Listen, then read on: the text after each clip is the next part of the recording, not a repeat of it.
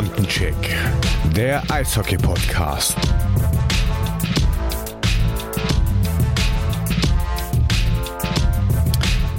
Ja, Servus und herzlich willkommen zur Bandencheck Podcast Folge 53, liebe Eishockey-Verrückten da draußen. Ja, und äh, auf die Sendung freue ich mich wieder richtig, weil wir haben wieder einen hochkarätigen Gast bei uns, der auch in der Folge 25 schon mal bei uns war, also ist kein Unbekannter für uns im Podcast. Er ist auf seinem Gebiet absoluter Fachmann und für mich persönlich ein ziemlich feiner Mensch und ich sage herzlich willkommen zum zweiten Mal bei uns der Cheftrainer der DG, Harry Kreis. Hallo Harry, grüß dich. Uh, hallo, hallo. Sensationell, dass du dir die Zeit genommen hast und nochmal zu uns kommst. Finden wir echt super. Ja, danke für die Einladung. Ich freue mich immer wieder und es macht äh, riesig Spaß mit euch. Nicht nur Spaß, sondern auch vom Inhalt ähm, sehr gut. Und ja, wie gesagt, freue mich dabei zu sein. So muss es sein. Ja, und zu guter Letzt haben wir natürlich noch die gute Seele des Podcasts und der Betreuer der Herzen. Und ich rufe das Außenstudio Bietigheim und sage Servus Marco, grüß dich. Grüße dich, hallo. Äh, schön, dass wir uns heute äh, hier wieder zusammenfinden. Hallo Harry. Hallo Marco, Servus. Ja, Marco ist äh, irgendwie wieder aufgewacht. Ähm, Marco, erzähl uns mal, wann warst du zu Hause heute Nacht? Ja, wir haben gestern in Krefeld gespielt und ähm, mit Rückfahrt und allem Fertigmachen der Kabine war es 5.30 Uhr heute Morgen. Sehr gut. Dann bist du ja, ja ausgeschlafen um bis jetzt. Viertel nach neun hat man dann halt wieder angefangen. Ja, genau. Ach ja, genau. Aber äh, ja, das Betreuerleben, das ist alles gut. Tatsächlich. Und, genau. Harry hat ja gestern auch gearbeitet. Ähm, und ja, aber meine Heimfahrt war ein bisschen kürzer. Ich fahre ja bei schönem Wetter fahre ich immer mit dem Fahrrad in, ins Dom gestern auch und aber zehn Minuten war ich zu Hause mit dem Fahrrad, war schon frisch aufgewacht. Musstest du äh, dann können, aber also gehst du dann wirklich abends, also kannst du dann nach Hause gehen und bist dann fertig oder machst kümmerst du dich auch noch um so Sachen wie Video oder oder also verarbeitet man das noch? Ihr habt gestern jetzt zu Hause gegen München ganz knapp 1-2 verloren. Ähm, war ein sicherlich hochspannendes Spiel. Ja, das war das. Äh, ich, ich meine, es kommt immer auf die, die Leistung der Mannschaft drauf an. Wenn man, wenn man das Gefühl hat, die Mannschaft ruft ihre Leistung nicht ab, dann ist man etwas äh, eher verärgert oder angespannter als gestern, wo ich fand, dass die Mannschaft nach einem Monat Pause ihre Leistung wirklich gut abgerufen hat, wo wir wirklich sehr gut gespielt haben. Ein paar Fehler passieren immer, aber insgesamt ein, ein sehr starkes Spiel. Wir sitzen in der Trainerkabine, äh, besprechen das Spiel noch ein bisschen, schauen ein paar Sequenzen an. Aber das Video mache ich erst am Tag danach. Da, danach habe ich äh, keine Konzentration mehr. Ähm, wie gesagt, ich radel nach Hause und dann sitze ich noch ein bisschen, äh, lese was und ich kann dann sofort einschlafen. Also da habe ich überhaupt kein Problem damit. Perfekt. Ja, jetzt ist es ja so, äh, leider auch durch die Niederlage euch in der Tabelle nicht äh, wirklich verbessern können. Platz 9 aktuell.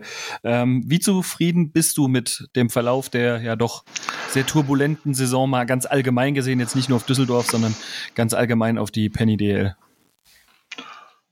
Ja, also insgesamt man merkt, ähm, dass, ähm, dass die Spitze, glaube ich, ähm, immer, immer dichter wird, dass die Liga immer dichter wird. Also man, man sagt das immer wieder jede Saison und man kann das vielleicht nicht so handgreiflich fassen, aber ähm, auch in einer Mannschaft wie, wie Bietigheim eben, die, die, die gewinnt Spiele, wo man denkt, ja, Menschenskind, wie machen der das? Und Mannschaften verlieren Spiele, wo, wo man auch sagen könnte, ja, wie kann das passieren? Und es gibt dann wieder so Phasen, so auf und ab, auf und ab, äh, auch bei uns, wo wir einen sehr, sehr guten Start hatten, und äh, ziemlich weit oben in der Tabelle gefunden haben, dann eben diese Niederlageserie und kurz vor der Olympiapause haben wir da gut gepunktet, haben uns zumindest mal spielerisch äh, aus, diese, aus diesem Tal herausgearbeitet. Und insgesamt, äh, ja, wir sind, wir sind zufrieden oder ich bin zufrieden mit der, mit der Saison. Ich meine, die 1,4 Punkte, die wir pro Spiel haben, da, da könnte man sicher ein bisschen besser sein. Aber wenn ich das alles betrachte mit, mit Verletzungen, mit Erkrankungen und, und Saisonverlauf, äh, sind wir in eine gute Position im Moment für den Endspurt jetzt. Ja, da sprichst du das Richtige an, Harry. Jetzt habt ihr noch 13 Spiele, glaube ich, wenn ich richtig durchgezählt habe. Ähm, und mhm. tatsächlich ähm, geht es ja dann schon Richtung Playoffs. Äh, ich, ich, ich, ich gehe mal davon aus, dass du, dass ihr die erreichen werdet, wenn es so weiterläuft. Aber in welchen Mannschaftsteilen könnt und müsst ihr euch im Hinblick auf die Playoffs noch verbessern? Was ist da, wo, wo, wo muss man den Hebel nochmal ansetzen? Ja, ich meine, Special Teams ist immer ein, ein Thema und Special Teams ist äh, im Unterzahl haben wir uns stabilisiert. Da haben wir uns am Anfang waren wir äh, für unser Gusto zu, zu passiv im Unterzahl. Das hat mhm. der Thomas Dollack ist ja mein Co-Trainer für für das Unterzahl zuständig und äh, auch im Gespräch mit den Spielern haben wir gesagt, wir müssen aggressiver sein. Ähm, Im Vorchecking, auch in der Zone, das, das, setzen wir jetzt um und da sind wir ja auch dort im Standing gestiegen. Wir sind auf dem achten mhm. Platz, was Unterzahl betrifft. Powerplay ist, ist schon da ein bisschen mehr Schwankung drin. Ähm, das ist auch eine Frage des Selbstvertrauens, eine Frage des Momentums. Äh, jetzt auch durch den Ausfall von Fischbuch und, äh, und Novak fehlen uns die zwei Blue Liner mhm. äh, seit einigen Spielen. Und auch dort, äh, die Jungs machen das gute. Kominski oder auch der Ebner ist ja eingestiegen für Fischbuch. Äh, wir sind da auf dem sechsten Platz. Auch das ist gut. Also 22,2 Prozent, das ist ein guter Prozentsatz. Aber da ja. sind, das sind Bereiche, die wir, äh, woran wir immer arbeiten. Und auch, ich sage jetzt, Defensivzone. Das ist ein Bereich, wo ich sage, da könnten wir noch besser werden. Hm. Okay. Ja, es ist halt gerade im, im, Hinblick auf die Playoffs dann super wichtig, dass die Special Teams natürlich funktionieren, ganz klar. Ja.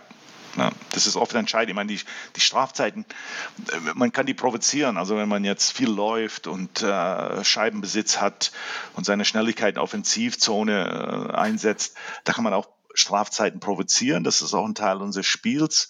Äh, und dann ist es natürlich wichtig, wenn man eine, eine Powerplay-Situation bekommt, dass man die auch nutzt. Hm. Ja, klar. Ja, ein wichtiger Teil, äh, um Situationen zu nutzen oder Spiele auch erfolgreich zu gestalten, sind deine Torhüter. Ähm, Hane und Pankowski, beide aktuell um die 90 Prozent. Wie zufrieden bist du mit den beiden jungen Kerlen ja weiterhin? Ja, ja, also äh, weiterhin äh, zufrieden, also wirklich. Ähm, wir haben ja äh, schon vergangene Saison sind wir mit äh, Henrik und äh, mit Pante in die Saison gestartet, auch in die Saison. Wir haben das ein bisschen anders gemacht. Vergangene Saison war das mehr eine, eine Rotation, da drei Spiele, da drei Spiele, die wussten es im Voraus. Und es auch jetzt äh, in, in dieser Saison fand ich, gab es eine Phase, ich habe das nicht nach Rotation gemacht, sondern wir haben das leistungsbezogen gemacht. Und beide arbeiten sehr hart im Training, beide haben auch im Spiel gut gearbeitet. Ähm, und es, es, hat sich wirklich niemand also als die Nummer eins, eins herauskristallisiert. Und ich hatte das Gefühl, dass die zwei jungen Goalies ähm, so ein bisschen unter diesem Druck, äh, die hatten zu schaffen. Und da bin ich zurück in diese äh, Rotationsprinzip, um die auch ein bisschen zu entlasten, dass die wussten, okay, das sind meine Spiele, dann habe ich die Pause und so weiter. Und dann hat Pante ähm, doch einige Spiele für uns äh, gewonnen oder sehr stark gespielt und er, er blieb im Tor. Auch gestern spielt sehr stark. Und ähm, ich habe jetzt geschaut, mein Hane ist jetzt ist ein 2000er Jahrgang. Der hat in drei Saisonen 45 Spiele gespielt. Das ist sehr viel. Ich weiß nicht, wie viele Torhüter in seinem Alter schon so viele Spiele gespielt haben. Und äh, Pante in zwei Spiele 46 ist ziemlich ausgeglichen. Aber insgesamt sind wir mit beide äh, zufrieden, ja, auf alle Fälle. Sehr gut. Ja, es klingt schon mal super. Jetzt äh, reden wir über, einen, über einen anderen, der ja zum Saisonende die DEG verlassen wird, Marco Nowak. Ähm, wie sehr würdest du ihm denn den Titel in Berlin gönnen und wie wertvoll ist er tatsächlich für die DEG, Harry? Ja, der wird in Verbindung, der wird in Verbindung mit Berlin gebracht, aber ist das jetzt bestätigt? Das weiß ich gar nicht. Ich glaube, Nein, so ganz offiziell ist es noch nicht, aber wie, aber, viele, aber es, alle, alle schreiben drüber. Alle schreiben drüber. Jetzt einfach mal raus so. Ja, das, das, das, das habe ich, hab ich auch verstanden, aber, aber du weißt, ich spreche öfters mit, äh, mit der Presse in der Öffentlichkeit. Also er wird damit in Verbindung gebracht, das weiß ich. Ich, ich wünsche es jedem Spieler. Also es, gibt, äh, es, es, ist schwierig, eine Meisterschaft zu gewinnen. Äh, manche haben haben mehrere, einige haben gar keine, über, mit, mit vielen Jahren äh, wirklich auf hohem Niveau gespielt und, und bedauerlicherweise noch keine Meisterschaft. Also Marco ist vom Typ Und von der Einstellung und überhaupt seiner Persönlichkeit, äh, dem würde ich sicher wünschen. Er ist ein Motor bei uns, der ist ein Antreiber. Ähm, bei der DEG äh, seine Leidenschaft, sein äh, Einsatz und auch wie er mit den, mit den anderen Spielern umgeht, äh, der ist ein absoluter Motor und Katalysator für andere Spieler in der Mannschaft. Hm. Ja, ich hätte die Frage anders stellen sollen, wie du ihm den, den Titel gönnst, wenn er nach Berlin geht und dort Meister wird, ja natürlich klar. Aber ähm, ich meine, äh, die, die, äh, äh also vom Prinzip her ist es tatsächlich so, dass man propagiert, dass er da hingeht, aber natürlich ist es noch nicht fix, aber ähm, man geht mal davon aus, äh, wenn, wenn alle drüber sprechen, dann ist es vielleicht auch so. Ja, also, also eigentlich könnte ich meine Antwort auch ändern und sagen, ich würde mich riesig freuen, wenn es mit der DEG in dieser Saison gewinnt. ja gut, okay. Das ist natürlich super, ganz klar. Aber dann, dann, sprichst du ja schon das Richtige an. Ich wollte dich jetzt nach deinem persönlichen Ziel fragen.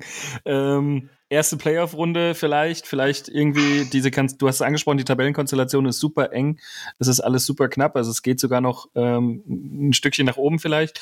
Ähm, wie siehst du die DEG aufgestellt für eine mögliche erste Playoff-Runde mit folgendem Viertelfinale und ähm, wenn die Saison rum ist, wir, wie gesagt, wir wissen, das ist offiziell. Du wirst die DEG verlassen, dich zieht's weiter südlich ähm, in, in, in den Schwarzwald. Äh, wie glaubst du, ist die, hast du die DEG gut für die Zukunft aufgestellt? ja, gut, die Aufstellung der DEG ist, ist, ist mehr Sache von, ähm, von Nicky Mont. Äh, ja. Er macht die Verpflichtungen. Ähm, aber ich glaube, in den vier Jahren, wo ich bei der DEG war und äh, in welchem Zustand die Mannschaft war, als ich äh, nach Düsseldorf kam, haben wir sehr große, sehr gute Fortschritte gemacht. Wir haben in den ersten beiden Jahren uns direkt, direkt für die Playoffs qualifiziert. Äh, Im zweiten Jahr hätten wir gegen Berlin gespielt, aber das ist ja leider ausgefallen. Wir waren echt heiß auf Berlin. Die haben ja viermal während der Saison geschlagen. Dann im Covid-Jahr hat uns, glaube ich, ein, ein ähm, Sieg gefehlt für die Qualifikation der Playoffs. Und in diesem mhm. Jahr äh, kämpfen wir, kämpfen wir um äh, die Qualifikation für die Playoffs. Das ist ganz klar. Ich meine, äh, wenn man in die Pre-Playoffs hineinkommt, das heißt sieben bis zehn, Platz sieben bis zehn, da hat man immer noch fünf Mannschaften hinter sich gelassen. Das ist, das darf man auch nicht vergessen. Das ist nicht mhm. so einfach. Also die, ja. die ersten sechs, das ist, das ist richtig äh, schwierig äh, mit der Leistungsdichte der, der, der Liga. Äh, wie gesagt, wir, wir wollen uns in eine Position bringen, wo wir uns für die Playoffs qualifizieren, sei das ähm, in den Pre-Playoffs und wenn die Mannschaft gesund bleibt, ähm, dann glaube ich, haben wir sehr gute Chancen und auch uns auch unter die ersten acht zu qualifizieren. Ähm, die, der, der Mannschaftsgeist, der, die Bereitschaft, ähm, so zu spielen, wie wir es für richtig halten, ist vorhanden. Und ja, die Jungs sind alle, alle gewillt, auch eben dieses Ziel zu erreichen. Ja, tatsächlich, aber lass uns mal ein bisschen in, in die Glaskugel schauen, Harry. Jetzt ähm, haben wir ja im, im Vorfeld der Sendung schon mal über Köln auch gesprochen, dass die natürlich schon 45 Spiele haben. Für die kann es nochmal richtig eng werden. Und es ist tatsächlich, wie du auch schon gesagt hast, sehr eng zusammengerückt alles. Ähm, und äh, wie siehst du oder wie glaubst du, geht die Saison zu Ende? Und welche Mannschaften siehst du tatsächlich in Front of, wo du sagst, ja, das sind die Kandidaten? Ja, ich meine, eben, umso, umso näher diese Cut-Off-Date äh, kommt für Verpflichtungen von Ausländern oder, oder überhaupt weitere Spielerverpflichtungen, sind wir in anderen Druck. Also äh, bei den Top-Clubs, ähm, Wolfsburg hat jetzt, glaube ich, gestern äh, den Alexander Mallet, glaube ich, nochmal verpflichtet. Ja, genau. Ein, ja, einen großen, starken Stürmer ja, für die Playoffs. Die sind gut gerüstet für, ich sage jetzt mal, eine robuste Playoff-Runde, eine ähm, die bauen ihre Mannschaft für Spiel 7 im Finale und andere Clubs, die am anderen Ende der Skala sind, ähm, wo der Druck vielleicht ein bisschen anders ist, die schauen, dass sie sich da verstärken, dass die wirklich nicht in diesen, diesen Abstiegssituationen hineinkommen. Also ich glaube, mit Berlin, mit Wolfsburg, mit äh, München, München wird sich auch äh, hocharbeiten. Mannheim, das sind für mich die oberen vier und dann, dann geht es schon los, wer äh, sonst die nächste Position einnehmen kann. Ähm, ja, mein, meine, meine, meine, meine Glaskugel ist etwas verschwommen im Moment, ist schwierig zu sagen. Aber, ja, aber, absolut. aber, aber du ja. siehst, ich, ich, ich sehe einfach, ich spüre einfach diesen, diesen Willen, diesen Ehrgeiz von Wolfsburg aus der vergangenen Saison, den nächsten Schritt zu nehmen in, in die Art und Weise, wie sie diese Saison die Mannschaft zusammengestellt haben, weitere Verpflichtungen, Neuverpflichtungen und ähm, ja, ich meine, die Klassiker sind Berlin, Meister, Mannheim, München, ja. die gehören einfach dazu. Ja, aber du siehst aber auch, wenn du, wenn es mal richtig gut läuft, ich meine, wir sprechen ja auch immer über die Silbermedaille von Deutschland äh, in Pyeongchang und wenn es mal für die DEG richtig gut läuft, kann auch dort mal das Finale einfach drin sein. Das ist tatsächlich auch äh, ähm, jetzt irgendwo tagesformabhängig. Das brauche ich dir nicht erzählen, Harry, du weißt es am besten und ähm, man kann sich auch mal in die Playoffs wirklich da irgendwo reinarbeiten, tatsächlich. Ja, natürlich. Also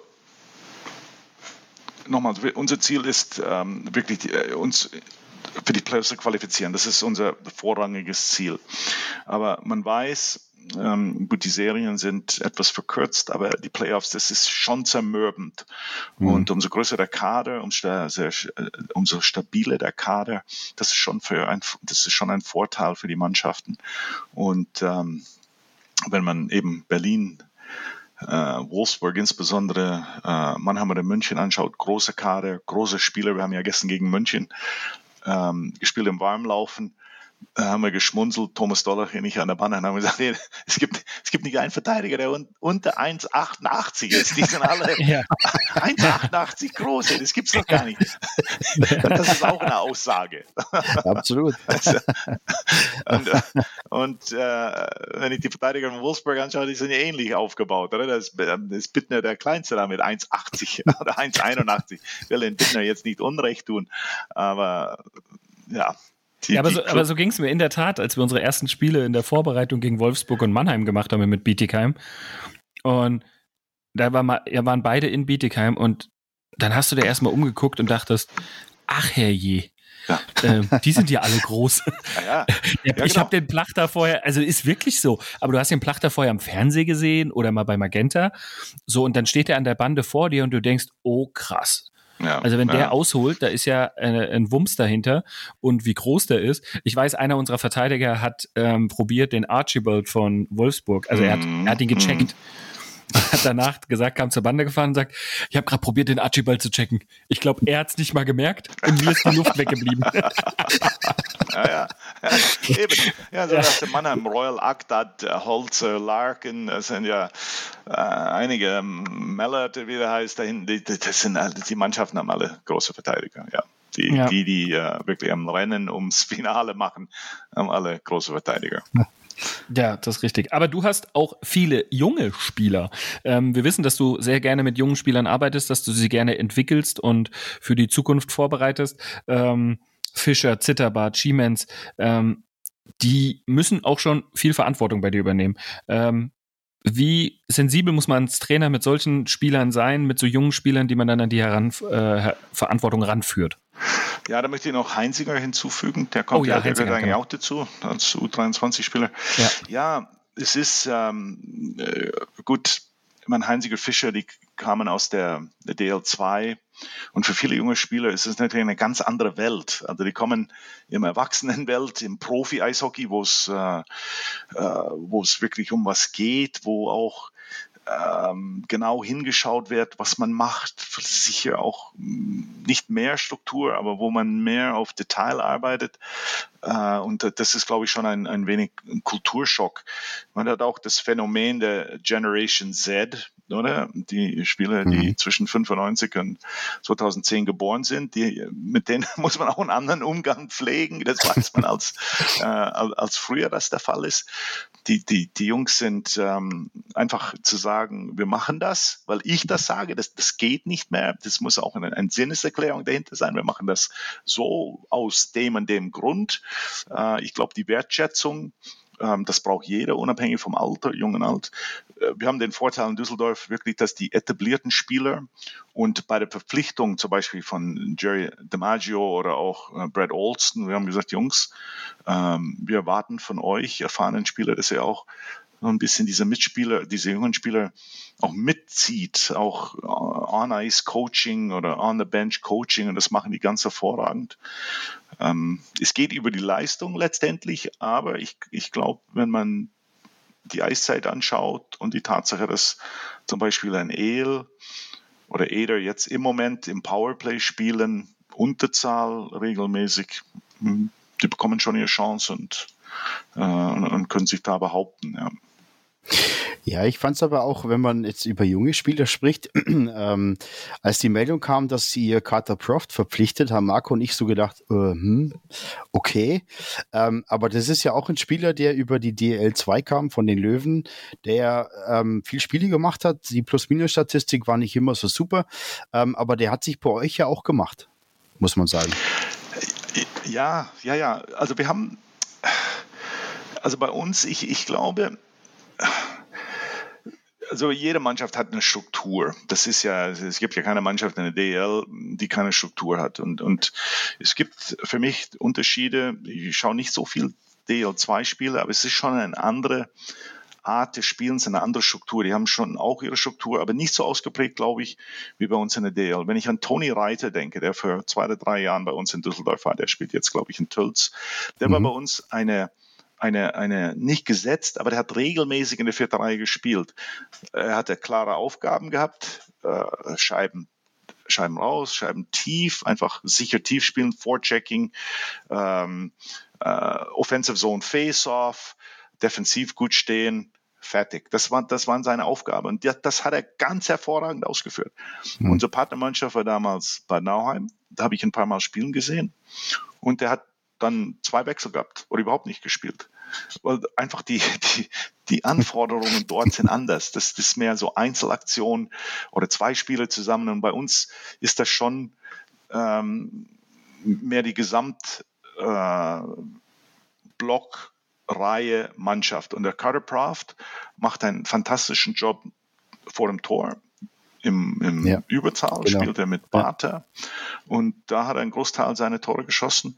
Und der Rest macht er auch vor dem Tor. Äh, da kommt die Scheibe, der vor, äh, Nachschuss, uh, the dirty goals, oder? Und ja. ähm, das macht er hervorragend und, und das braucht es auch und hat sich sehr gut durchgesetzt in Düsseldorf.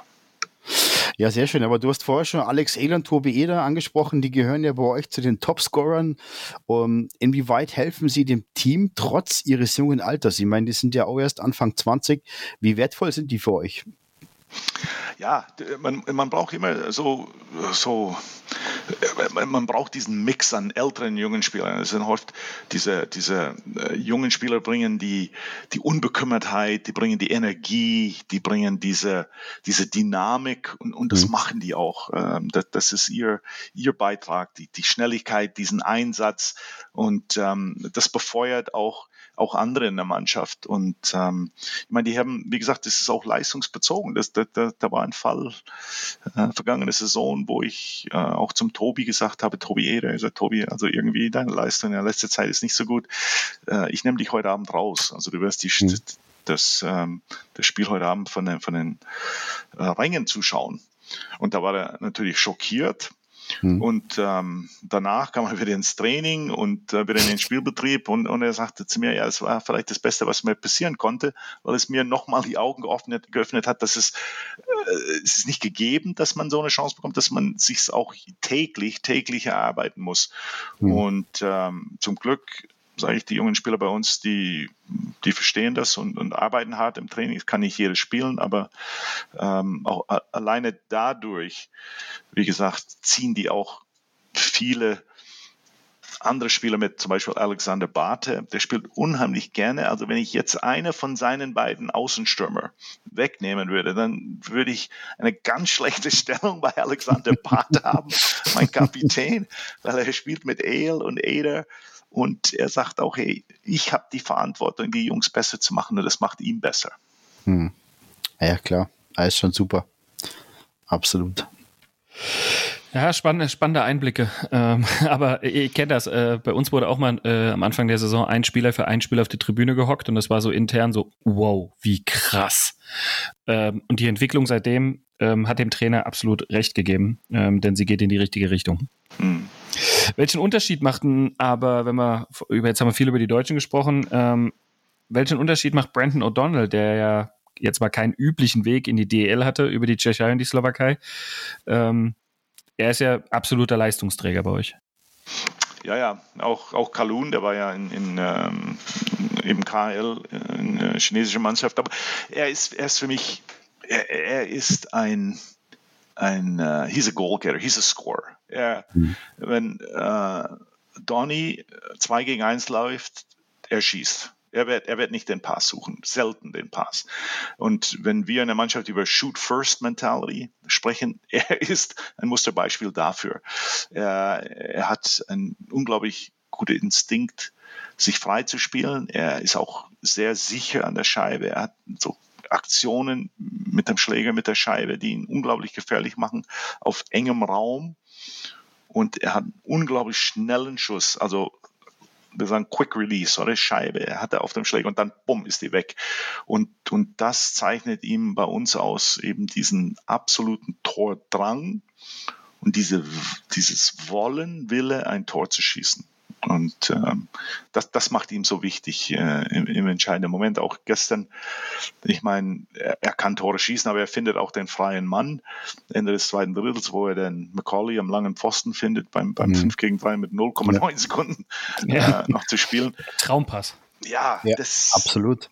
Ja, der hat so ein unglaublich, unglaubliches Verständnis ähm, für das Spiel und auch das Offensive. Ja. Ja, tatsächlich. Er ist einfach super torhungrig und das zeichnet ihn einfach aus. Und ähm, Absolut. Das, das ist schon super wichtig. Ja, Harry, jetzt wird spannend. Jetzt gehen wir in die Crunch-Time. ähm, tatsächlich kam dann Anfang Februar die Meldung, oh, Harry Kreis verlässt die DEG und geht in den Schwarzwald, äh, wie wir hier äh, scherzhaft sagen, zum EHC Villingen, äh, zu den Schwenninger Wild Wings.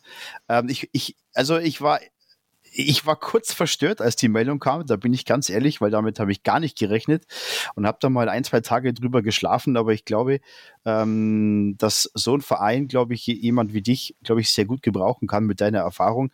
Ähm, aber warum Schwenningen und gab es nicht noch andere Angebote? Ja, ja, ja, ja, ja. Nationaltrainer zum Beispiel. Nein, es gab, es ist, also, ich meine, es gab äh, auch, ich meine, es gab ja Verhandlungen. Offensichtlich, ich bin ja nicht morgens aufgestanden und, und habe gesagt, ich verlasse Düsseldorf. So ist es nicht. Ähm, aber es, es gab ähm, Verhandlungen mit Düsseldorf und die sind dann, ich sage jetzt mal, einfach, einfach nicht weitergekommen oder, oder nicht in der Richtung gegangen, die, die ich mir oder die wir uns vorgestellt haben, äh, wo ich dann auch gesagt habe, okay, ähm, ich, ich, ich schaue, dass es vielleicht eine andere Möglichkeit gibt, ähm, dass ich dann eben nicht mehr äh, nach Düsseldorf zurückkehre. Und dann hat sich die Möglichkeit in, in Schwenningen eröffnet, eine Mannschaft für mich, die ähm, eine absolute Eishockey-Traditionsort ist. Also ich weiß mhm. auch, als, als ich gespielt habe, das ist unglaublich lange her, da war Schwenningen immer noch, das schon damals ein, ein absoluter äh, Eishockey-Town und äh, das ist es nach wie vor. Das ist ein Club, die, die auch bereit ist, ähm, vernünftig zu investieren und, und, nach vorne zu kommen in der, in der Tabelle. Und da habe ich gesagt, okay, da, da, würde ich gerne ein Teil davon sein. Das ist auch so ein bisschen mein, äh, meine Stärke, glaube ich, Mannschaften, die, die sich nach vorne in der Tabelle arbeiten möchten aus einer mhm. Situation. Hm, habe ich schon, schon mehrmals gemacht. Und ähm, ja, es, es, es, es gibt sehr viele Trainer, es gibt aber nicht so viele Stellen. Mhm. Und für mich war, war Schwenningen dann, das hat genau gepasst. Hat genau gepasst. Sehr gut. Dann drücken wir dir hiermit offiziell die Daumen in Schwenningen und ähm, ja, werden das auf jeden Fall weiterhin verfolgen. Absolut. Danke, danke. Ja, Schwenning ist das eine Thema, ähm, über das wir sicherlich vielleicht irgendwann mal noch ausführlicher sprechen. Heute wissen wir, geht das noch nicht so ganz, aber ein Thema, was ähm, ja, jetzt vorbei ist, ist die Olympiade. Ähm, mhm. Die äh, etwas schwierigeren Spiele ähm, der deutschen Eishockey-Nationalmannschaft. Ähm, hast du die Spiele verfolgt und hast du, also was ist dein Fazit? Äh, wie beurteilst du das Turnier also aus seitens des DEB? Ja, also das, äh, jetzt Spiele live oder äh, alle angeschaut, äh, das habe ich jetzt nicht. Ähm, das, das, erste Spiel gegen Kanada, das habe ich angeschaut, das habe ich auch runtergeladen. Häufig schaue ich Spiele im Nachgang an, wo ich die dann mhm. auch direkt schneiden kann. Ähm, ich ich glaube, dass die Mannschaft nie so richtig ihr ja, Fuß gefasst hat, die, die sind da nie so richtig, nicht so richtig angekommen. Ich habe auch im, im, im Nachgang dann, als Marco Novak bei uns war, er sagte selber, die hatten große Mühe mit dieser kleinen Eisfläche, ähm, dass die da nicht das Spiel aufziehen konnten, die sie auf der großen Eisfläche aufziehen konnten. Da hatten sie Mühe mit der, mit der kleinen, mit der äh, kleine Fläche, auch insbesondere gegen Kanada oder diese äh, Mannschaften wie die USA, die das gewohnt sind. Und äh, die hatten, hatten nie so richtig Momentum in dem Turnier aufbauen können. Also war aber kein guter Olympiade, kein gutes Turnier für die deutsche Mannschaft. War sehr frustrierend, glaube ich. Ja, tatsächlich. Aber ist das für einen Eishockey-Profi wirklich so ein Problem, die kleine Eisfläche, Harry? Ich meine, ich sehe das immer, ich meine, ich spiele selber jetzt nicht auf dem, auf dem Niveau, aber wenn du das tagtäglich machst, ähm, und es gibt ja Spieler, die tatsächlich auf der kleinen Eisfläche ähm, schon gespielt haben, äh, die drüben in der NHL waren, ist das tatsächlich so ein großes Problem? Ja, das Problem ist, ist, ist, ist, ist ein bisschen so die Philosophie. Und ich, ich meine, wie gesagt, ich, ich bin nicht im Trainerstab, ich weiß nicht, aber ich glaube, der Anspruch der deutschen Mannschaft ist auch Scheibenkontrolle oder Scheibenbesitz. Mhm. Und auf einer großen Eisfläche ist Scheibenkontrolle, Scheibenbesitz, wenn man so will, ähm, nicht einfacher, aber man hat doch ein bisschen mehr Zeit. Mhm. Man spielt die Scheibe mal zurück, man spielt die Scheibe mal zur Seite und dann nochmal zurück. Und auf der kleinen Eisfläche, wo es weniger Zeit gibt, größere Spieler, ist es schneller, alle werden schneller und das kann schon zu Problem, Probleme kommen. Okay. Und wenn man einen Scheibenverlust hat, dann hat man es irgendwie in der Vorwärtsbewegung oder in der eigenen Zone. Und äh, ich, ich schaue das immer wieder in der NHL, wenn ich dort die Spieler anschaue, auch dort wird die Scheibe, da gibt es einen Rim oder die Scheibe wird reingeschossen, ein Vorchecking wird gemacht. Also Scheibenbesitz ist nicht ich muss sie auf dem Schläger haben, Scheiben, Scheibenkontrolle. Ich, ich tue sie irgendwo hin, spiele sie irgendwo hin, wo ich, wo ich eine gute Chance habe, ein, ein erfolgreiches Vorchecking zu machen. Oder ich bringe die Scheibe aus, aus der gefährlichen Zone raus. Mhm. Ähm, wenn man das nicht verinnerlicht und wenn das nicht zum ja, automatisierten Ablauf wird, dann kann das schon problematisch werden. Dann findet man einfach seinen Spielfluss nicht. Mhm, okay. Ja, gut, das kann tatsächlich möglich sein, aber ist es das so, dass du die Olympiade taktisch als Trainer schaust oder schaust du einfach nur Eishockey? Bist du da einfach, wo du sagst, nee Mensch, da interessiert mich das Spiel oder ich gucke schon, was da irgendwo taktisch geht oder nicht geht? Äh, ja, eher das, eher das Zweite, eher das Taktische. Ja, hm, ich, ich bin ein ganz schlechter Zuschauer. Ich bin, ich bin wirklich ein ganz fürchterlicher Zuschauer. Also, ich habe da wenig, immer wenig Geduld und ich bin immer, ich bin nie in der Halle, wenn ein Tor fällt. Irgendwie. Also daher ähm, gehe schnell was holen oder aufs, aufs, Klo und dann fällt ein Tor und ich habe das nicht gesehen. Also, aber ich, ich schaue gerne zum Beispiel, okay, die Finnen gewinnen ihr Gold. Was haben die Finnen gemacht? Ähm, und ähm, mein ehemaliger ähm, Co-Trainer in Zug, das ist ein Finne, äh, Walter mhm. Imonen, der hat in der Nationalmannschaft gespielt, ist jetzt in Davos. Und er sagt, ja, die Finnen, die haben nicht sexy gespielt, aber mhm. rock solid. Äh, die haben ja. nichts, nichts ja. Besonderes gemacht, aber die waren einfach solide in ihrer Spielweise. Und das schaue ich mir an. Ich habe zum Beispiel auch die Kanadier gegen Deutschland auf der blauen Linie, die Verteidiger auf der blauen Linie angeschaut. Was machen die? Wie bewegen die sich da? Wie mhm. kriegen sie die Scheibe durch aufs Tor? Wo spielen die die Scheiben? Hin in der Offensivzone, dass die die wieder gewinnen können, wenn es keine Schuss äh, oder kein äh, eben Schussbahn zum Tor gibt. Das mhm. sind so Kleinigkeiten, die ich anschaue und sage, okay, wie, wie kann ich das jetzt auch für meine Mannschaft integrieren oder umsetzen? Schweden hat ja ähnlich gespielt. Schweden gegen ähm, Russland war ja auch eigentlich ein sehr taktisches Spiel. Es, es, gab ja sehr wenig ganz klare Torchancen, aber es war sehr von Taktik geprägt auch. Tatsächlich. Ja, genau. Ja, ja genau, genau, genau. Ja, spannend. Ja, es ist ähm, Eishockey, man kann echt nicht mehr davor sitzen vorm Fernsehen und einfach so zuschauen. Ähm, ich glaube, jeder aus seinem Blickwinkel fällt einem irgendwie was besonders ins Auge. Du achtest drauf, wie Verteidiger auf der blauen Linie stehen ähm, und sich bewegen. Ähm, ich gucke, ach guck, welches Modell an Schlittschuh hat er, welchen Schläger hat er. ja, genau. Super. Ne? Ja, es ist jeder aus seinem Blickwinkel und der Puffy sitzt einfach nur da, hat einen Weizen in der Hand und denkt sich, ole, ole, Toni, Trainer das ist, das ist gar nicht wahr. Das ist überhaupt nicht wahr. Also mit Weizen schon mal gar nicht, ne? weil Weizen macht einen dicken Bauch und ähm, da muss ich echt aufpassen tatsächlich. Ne? Deswegen ist Weizen überhaupt nicht in meiner äh, ähm, auf meiner Liste. Aber ich, ich sehe es ähnlich wie Harry, nur es gibt Spiele, die mich nicht ganz so interessieren. Da gucke ich einfach Eishockey. Aber äh, bei interessanten, guten Spielen mache ich das tatsächlich ähnlich wie Harry. Nur fällt meine, äh, äh, fällt mein Fazit dann nicht ganz so, äh, ja, so aus. Da ist halt so der Harry so detailliert. Ja, genau. Ja, ja äh, gut, ich meine, das war ja, mich interessiert das auch, wie, wie Torchancen zustande kommen, ja, wie ja. manche Spieler Torchancen haben oder, oder besondere Skills, das mhm. eine Spieler hat, ähm, an der Scheibe oder ohne Scheibe, äh, wie Spieler so, so ein bisschen ihr Spielverständnis, das kann man ja nicht zwingend auf eine ganze Mannschaft übertragen. Mhm. Aber da gibt es Skills oder gewisse Abläufe im, im Spiel oder Situation, wo ich sage, okay, daraus könnte ich eine Übung machen. Ähm, ich weiß, wenn ich bei häufig bei Trainersymposien sind oder Ausbildung bei der DEB, jeder will Übungen, Übungen, alle Trainer wollen Übungen. Und ich sage, Jungs, viele Übungen, die wir machen auf unserem Niveau, entstehen aus Spielsituationen. Äh, wir schauen eine Situation, wir erfinden eine Übung daraus. Und, und so ist es auch, wenn man Olympiade schaut oder Weltmeisterschaften schaut oder NHL schaut oder, oder andere Ligen. Ah ja, der Angriff. Ah ja, okay, so ist es.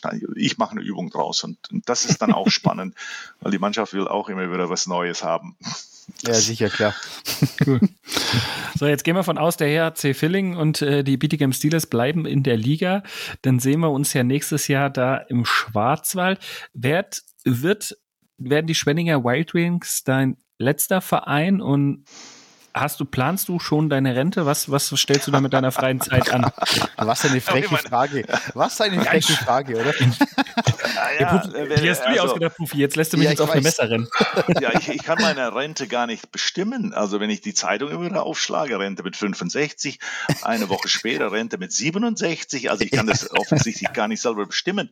Ähm, aber es, es macht mir Spaß. Äh, ich, ich, ich habe jetzt äh, ein Jahr in Schwenningen unterschrieben. Äh, ich habe jetzt nicht vor, zwingend, ich bin auch nicht mal der älteste Trainer in der DL, das ist sehr beruhigend für mich.